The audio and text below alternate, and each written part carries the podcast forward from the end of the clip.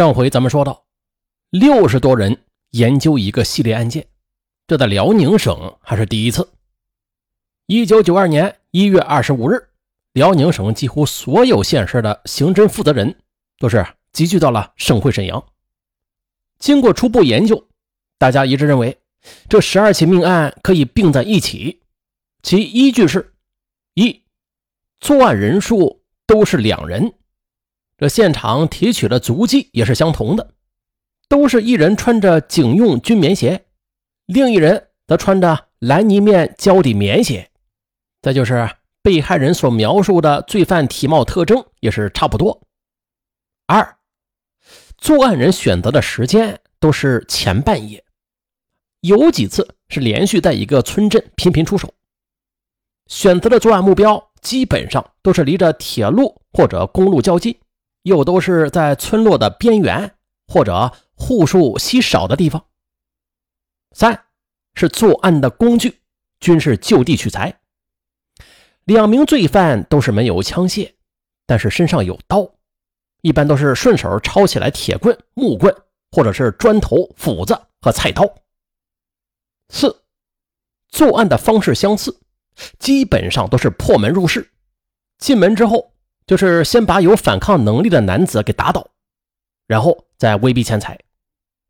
对活着的被害人的方法是打倒之后就地取材，用电线、晾衣绳或者撕成条的被褥进行捆绑，然后再用被子给盖上。一般是罪犯自己点亮灯再找东西。再就是对适龄的女被害人实施轮奸。被害人的伤口大多数是在头部。有好几次，这罪犯作案之后把门给反锁上，然后骑上被害人的自行车进行逃窜。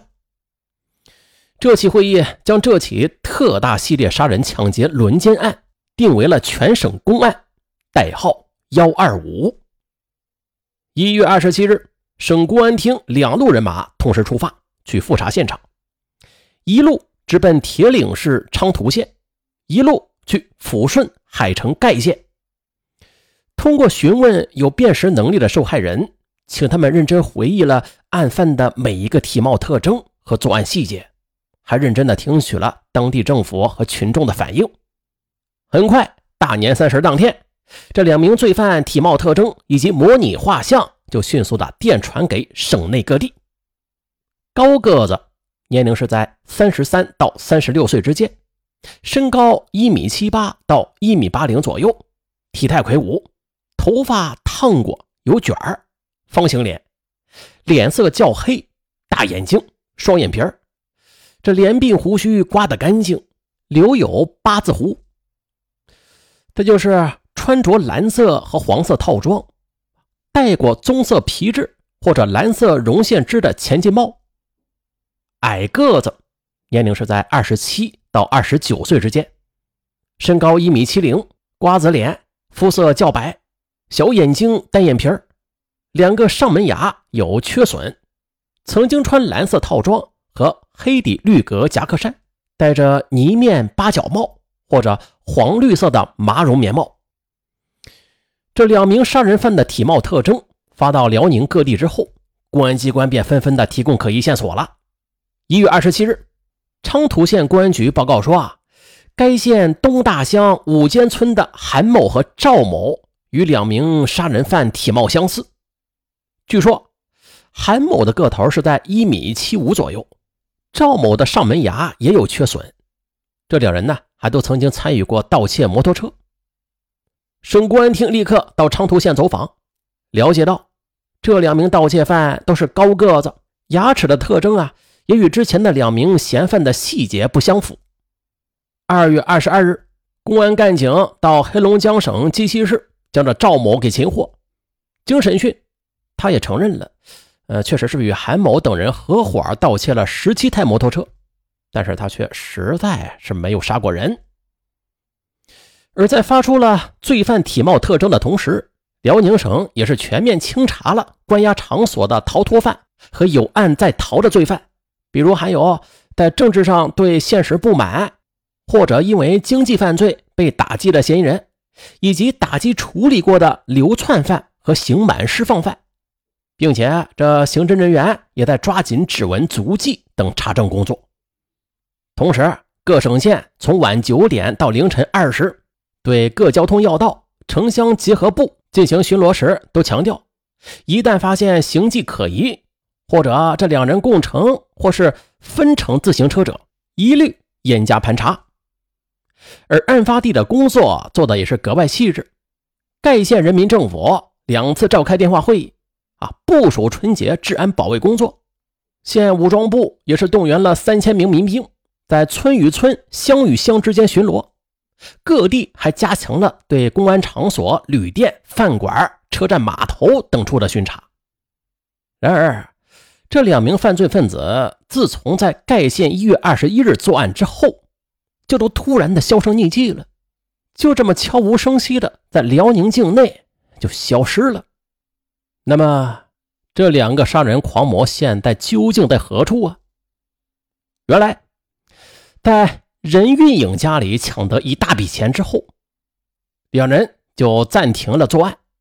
而二月九日就是春节，因此，一直到二月二十五日，在远离清原县近千公里的河北涿州。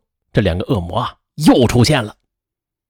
二月二十五日，涿州镇安寺村二十二岁的张强和他的未婚妻孙丽华正在屋里躺着呢，可突然两个陌生男子就闯了进来，大个子立刻逼住张强要钱，张强说没有，大个子把他打翻在地。之后，二人又从张强的口袋里翻出了九十多块钱来，又将孙丽华给轮奸，然后。再将二人都给分别打死。紧接着，第二天，二月二十六日，两人又来到河北望都县，闯进了理发师赵大乱家，把这赵大乱捆起来，然后抢走了二百五十块钱。之后，他们又是陆续抢了两个废品收购站，并且将个体户王同乐给杀死。可紧接着，又是第二天，二月二十七日凌晨二时。二人又是闯入了石家庄市东三教村王志华的家里。王志华被匕首逼住之后，大个子问他：“旁边的屋子里住的是谁呀？”王志华说：“住的是他父母和两个孩子。”大个子听了之后，便叫小个子看住了王志华夫妇，啊，朝着北屋摸去了。可此时，王志华的父亲王文杰已经醒了过来。大个子进来之后啊。叫屋里的人都不要动。王文杰刚开始时非常顺从，可是突然间呢，他瞅准机会，猛地冲过去，就抱住了大个子的胳膊，想把他给撂倒。大个子手里有铁棍，但是胳膊被抱住了，铁棍就挥舞不开，只能拿着拳头啊去击打王文杰。这时，王文杰的老伴董炳姐也冲了出来，他死死地抱住了大个子。王文杰则趁机的冲到了外边去喊人：“哎，不好了，杀人了！”大个子见王文杰跑掉了，就赶紧拽着小个子逃出了门。而这也是他们作案以来第一次栽了跟头。之后，二人匆匆的逃离了河北，向着山西而去。二月二十八日，山西省阳泉市村民王福堂这家门口啊，突然出现了两个黑影。二人冲进屋后，王福堂夫妇惊醒了。王福堂抬头问：“啊，谁呀？”可是大个子二话不说，用砖头对着王福堂的头上就是几下。王福堂的爱人张爱香急忙向大个子就扑了过去，可这时小个子朝着他的头上也是狠狠的几砖头，接着又用匕首扎到了他的胸部。这时，王福堂的大女儿王素芳听到父母的惨叫声。他来到父母房间里，看到父母倒在血泊之中，也是吓傻了。这两个陌生男子就逼问他钱在哪儿。王素芳赶紧将身上的六十多块钱就交了出去。两人把他赶回他住的屋。一进屋，王素芳的小弟见状就大喊抓坏人，大个子则抄起一把烙铁啊就砸到了他头上。王素芳的妹妹吓得哭了出来，小个子立刻挥刀向他妹妹逼去。小姑娘被他吓得赶紧就收住了哭声。两人又把王素芳的弟弟妹妹全部都捆了起来，之后又将王素芳轮奸之后再捆起来，逃出门去。三月二日二十二时，山西省榆次市大东关村薛海生回到家，可是进到大门时，他发现啊，这平时挂在大门上的锁不见了。这时啊，他又听到屋里像平常一样传出电视节目的声音，也没有在意，就走进屋里。可是进了屋之后，他看到弟弟正在翻着家里的箱子，刚要问怎么回事呢，头上就挨了几棒子。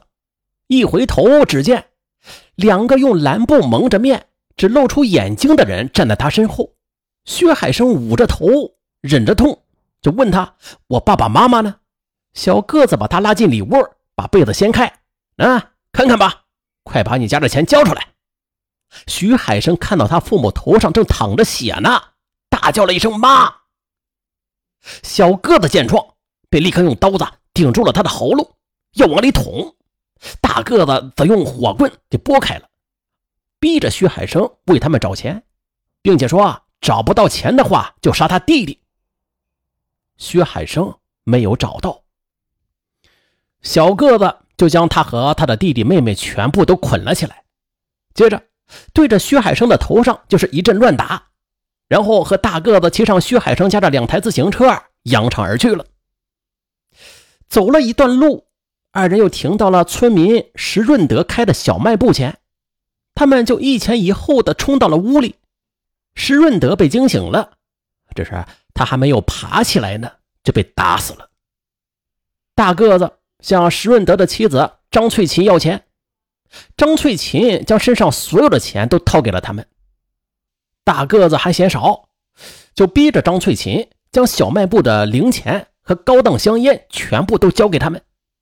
之后啊，二人就在石润德的尸体旁边将张翠琴给轮奸了。发泄完兽欲，两人感觉有些饿了，就找来了酒和几个罐头。有说有笑的喝了起来。可是，让他们没有想到的是，之前那家被他们打晕的薛海生醒了过来。他醒了之后，挣扎着将身上的绳子给解开了。之后，他和弟弟发现父亲薛成玉已经咽了气儿。薛海生一推门，又发现这门被反锁了。他赶紧又来到窗户前，爬窗户爬了出去，跑到村里去报案。